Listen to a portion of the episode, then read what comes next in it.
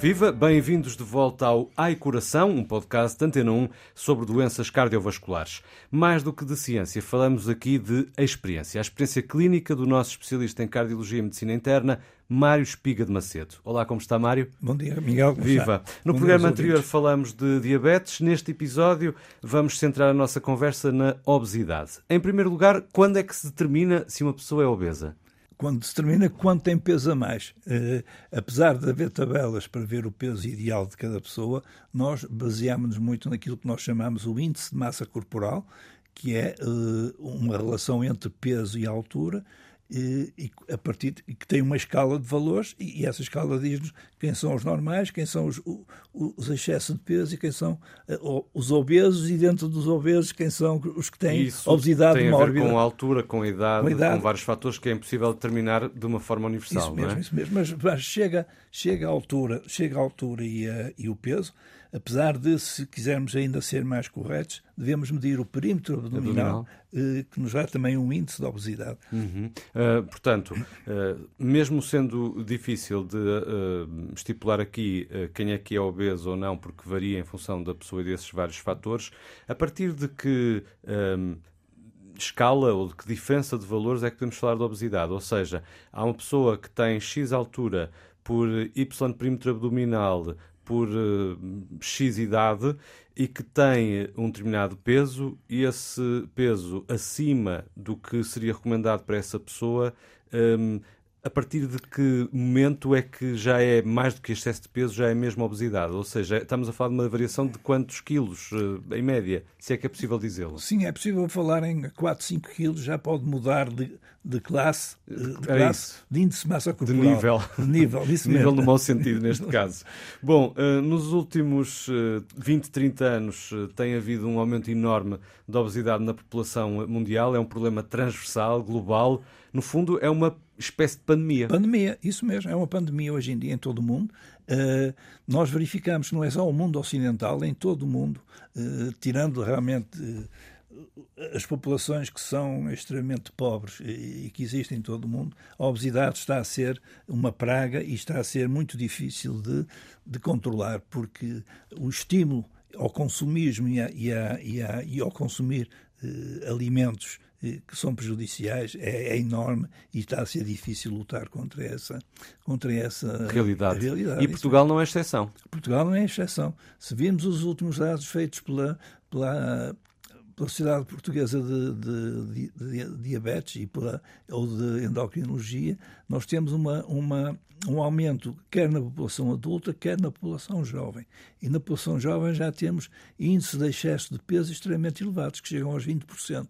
Eh, e, portanto, é, é um número extremamente preocupante, porque eh, o metabolismo começa a ser alterado, eh, a absorção e o metabolismo dos alimentos, e, portanto, o organismo começa a se adaptar a essa nova realidade e cada vez é mais difícil de voltar para trás. Hum. Um dos dados uh, mais recentes mostra que o excesso de peso e a pré-obesidade atingem uh, cerca de 67% da população. da população. A que se devem estes números? Falta de campanhas, dificuldade económica das pessoas que optam por alimentos mais açucarados, uh, ou isso é uma má desculpa porque poderiam optar por outras dietas mais saudáveis? É, é, preciso perceber, o, nosso, o nosso tipo de dieta está a modificar-se há muito tempo na população em geral. Por um lado, se nós pensarmos e conversarmos, vemos que cada vez menos as pessoas cozinham em casa, porque não têm tempo para cozinhar em casa e, portanto, vão usar medicamentos pré-cozinhados ou, ou, alimentos, ou, alimentos pré-cozinhados que têm normalmente conteúdos não ideais para a nossa alimentação. Uh, isso está a acontecer uh, e o estímulo realmente para consumir hidratos de carbono, doces, bebidas açucaradas, é enorme. Hum, o apelo não é? fala mais alto. É caso para dizer, quando se fala em obesidade, que a obesidade nunca vem só, traz sempre outros problemas associados? É verdade. Uh, hoje em dia, quando nós uh, fazemos rastreios ou, ou, estudos, por exemplo, em jovens, e começamos a encontrar eh, hipertensão em idades jovens, estamos a falar de 18 anos, 16 anos, 15 anos, normalmente são indivíduos que já são obesos. E, portanto, a obesidade leva mais precocemente à, à, à hipertensão arterial. Hum. Isso por um lado. Por outro lado, eh, o, a obesidade também, quando não está devidamente controlada, leva a diabetes com mais facilidade e depois vem o resto. Hipertensão, colesterol elevado, açúcar elevado, é doenças, um doenças cardiovasculares no, nos, nos, doentes diabéticos. Mas não só doenças cardiovasculares. Não só doenças cardiovasculares. Um, um problema que nem, as pessoas nem sempre ligam são os problemas respiratórios e os problemas osteoarticulares. Uh, os obesos Qualquer tipo de obesidade pode vir a ter uh, a chamada apneia do sono, isto é, um sono não, não regular e calmo. Há paragens respiratórias durante a, a, a, o dormir e há roncopatia, que é o ressonar também durante o dormir. Isso interfere com a qualidade do sono e, por exemplo, os doentes que têm apneia do sono têm mais probabilidade de ser hipertensos daqueles que não têm apneia do sono. E, portanto, temos que ter isso em atenção.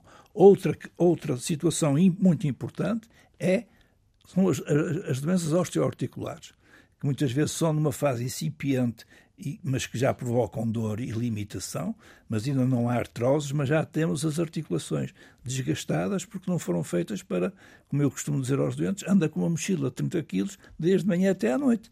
Porque se tiver 30 quilos a mais, significa uma mochila de 30 quilos. E isso assim as pessoas acordam e dizem, eu ando com uma mochila de 30 quilos. É verdade. Uh, e isso vai desgastando. E muitas vezes nós vemos indivíduos jovens, 50 anos, uh, mas muito vezes, que já andam com problemas de joelhos, problema da anca, problema da coluna e, problemas que muitas vezes uh, só têm uma solução cirúrgica. Por exemplo, os problemas de joelhos, as artroses dos joelhos nas pessoas muito obesas só têm uma solução, muitas vezes cirúrgica no indivíduo de 50 anos é, é preocupante. E essa solução cirúrgica nem sempre uh, pode ser adequada, não é? Uh... Se a pessoa não perder peso. Uh... Ora bem, isso é verdade.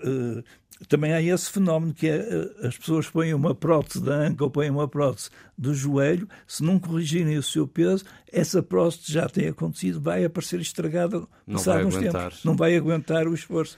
Hum, hum, falamos das causas, falamos já dos efeitos, fizemos o diagnóstico. Quanto a tratamento, voltamos à questão dos hábitos alimentares e, e, do exercício. E aqui a questão dos hábitos alimentares é ainda mais ampla do que, por exemplo, no caso do colesterol ou da diabetes. É verdade. Uh, e aqui vale a pena esclarecer uma coisa é raro haver uma obesidade em que não haja erro alimentar. Eh, há um caso ou outro que pode surgir, e há, que o metabolismo é diferente, mas eu costumo sempre dizer, a perguntar às pessoas: desculpe, quando casou, que peso é que tinha? Ah, eu era uma elegância. Uhum. Ah, então quer dizer que não tem doença metabólica que leva à obesidade. Foi depois do casamento que começou a criar peso. Porquê? Vida sedentária. Vida sedentária, alimentos errados. Calorias a mais. E, portanto, eh, aqui está a sabedoria. A sabedoria é fechar a boca, como diz muita gente. É preciso fechar a boca e fazer exercício. Mas é verdade ou não aquela ideia de que eh, a partir de uma determinada idade é mais fácil eh, ganhar peso? Uh, Por é... exemplo, nos homens, a questão da barriga, etc. Provavelmente ganham mais peso que diminuem o ritmo do exercício. Pronto. Uhum. Nas mulheres é verdade, quando passam a menopausa, hormonalmente as coisas ficam diferentes e há uma tendência para engordar. Mas, mais uma vez, tendência para engordar, mas é preciso comer. E é? uh, eu também dou, eu também dou uh, um exemplo uh, muito, muito, muitas vezes aos doentes já viu na televisão aquela população do Biafra ou da África? Acha que eles são gordos? Não são gordos. Porquê? Porque não comem. É claro, passam é? fome. Passam fome. é outro problema. Passam fome. Ah, passam fome. Uh, mas quando às vezes uh, vemos pessoas extremamente obesas um, e que até nos dizem que comem pouco uh, e que ainda assim têm essa propensão, isso faz sentido? Pode haver pessoas assim? Há metabolismos diferentes. Claro. E, portanto, há pessoas que têm um nível de absorção de alimentos pela, pela, pela, pelo lomo eh, abdominal, intestinal, muito melhor e mais completo. Aliás, todos nós conhecemos casos de pessoas que comem bastante e que são magras e o contrário, não é? Isso mesmo. Eh, e, portanto, isso existe, é verdade, eh, e é por isso que quando perguntamos às pessoas quando casou, há umas que dizem já, está, já era gordinha. Claro. E, portanto, já tinham essa propensão. Já tinha essa tensão. Portanto, há metabolismos bastante diferentes como ao contrário, conhecemos indivíduos que comem este mundo e o outro e que são eh, extremamente magros, porque têm realmente uma absorção, uma absorção diferente. Eh, e depois há um, um, um, dito muito frequente: ah, eu sou gordinho porque lá em casa é toda a gente gorda. E eu digo: é verdade, lá em casa toda a gente come bem. Uh, raramente é transmissível. O que se transmite de pais para os filhos são os hábitos errados da alimentação. Mas que diabo, Mário? O prazer da, da comida uh, tem que ser um pecado? Não necessariamente. Uh, uma pessoa pode fazer pecados, uh, o que não pode é pecar todos os dias e a todas as horas. E, portanto, se houver uma alimentação regular e, correta, se fizer um dia uma asneira, uma vez por semana, como nós dizemos muitas vezes aos doentes, ao domingo esqueça que tem dieta e faça o que lhe apetecer. Pecar, mas pecar pouco. Pecar pouco, é verdade. Também não vamos... Não vamos eh, Ser uh, radicais. Radicais é como aqueles que nós podemos, pedimos para não beberem muito álcool e, e, e beberem ao fim de semana... Uh, também não vamos dizer agora ao fim de semana apanhou. mas, mas é verdade. Uh... Já que falámos em álcool, também é verdade. Uh, nas pessoas que têm excesso de álcool, se nós reduzirmos o excesso de álcool, é o suficiente muitas vezes só por isso e perder peso. Hum, até porque o álcool tem, tem muitas calorias. Tem é? calorias puras. Tem hum. calorias puras que são logo absorvidas. Portanto, a dieta deve ser equilibrada, deve-se evitar o álcool, e as gorduras, a ingestão de açúcares, açúcares. e deve-se fazer exercício. É, há também alguma recomendação eh, quanto ao número de vezes que se deve comer ao longo do dia?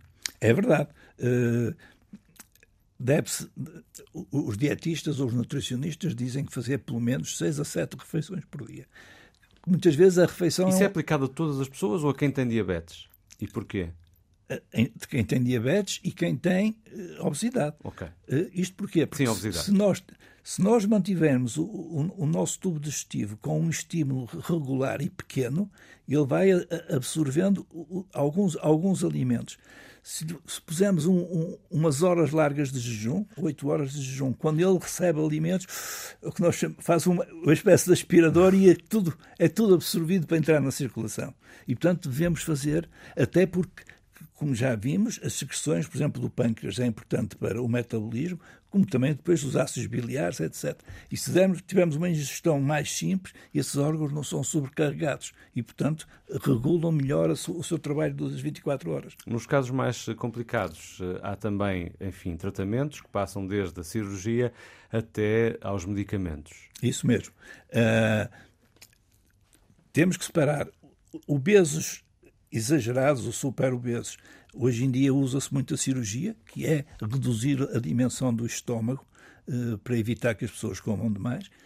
Mas isto não, não tira que essas pessoas tenham nem mesmo um acompanhamento nutricional correto e, e até façam dieta, e é? até façam dieta, tenham um acompanhamento psicológico para apoiarem a dieta que estão a fazer. Antes, durante e depois da cirurgia. Isso, é? antes e durante, principalmente depois da cirurgia. Antes, eh, só quem tiver um perfil psicológico que vai eh, aguentar uma, uma, uma agressão, que é fazer uma cirurgia para reduzir o estômago. Se não tiver perfil psicológico para aguentar isto, não vale a pena fazermos. Uhum. Pronto. Isto por um lado. E temos nos, nos indivíduos com excesso de peso, eh, temos hoje em dia alguns medicamentos que ajudam a ter menos apetite e e, e, a, e, a, e a queimar calorias e, portanto, a, a emagrecer. São, são antidiabéticos orais, são antidiabéticos na mesma, da forma injetável, que nós podemos utilizar e que vem agora aí na imprensa a, a divulgação e que estamos a chegar rapidamente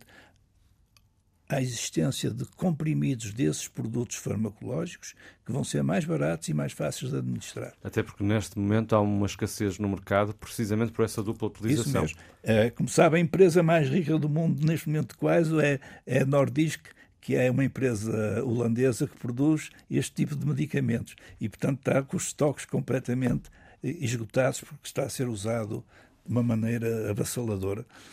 Mário Espiga de Macedo, como sempre foi um gosto. Voltamos na próxima obrigado. semana. Ai Coração é um podcast Antena 1 que pode escutar em RTP Play nas principais plataformas de podcast. Subscreva e partilhe com os seus amigos.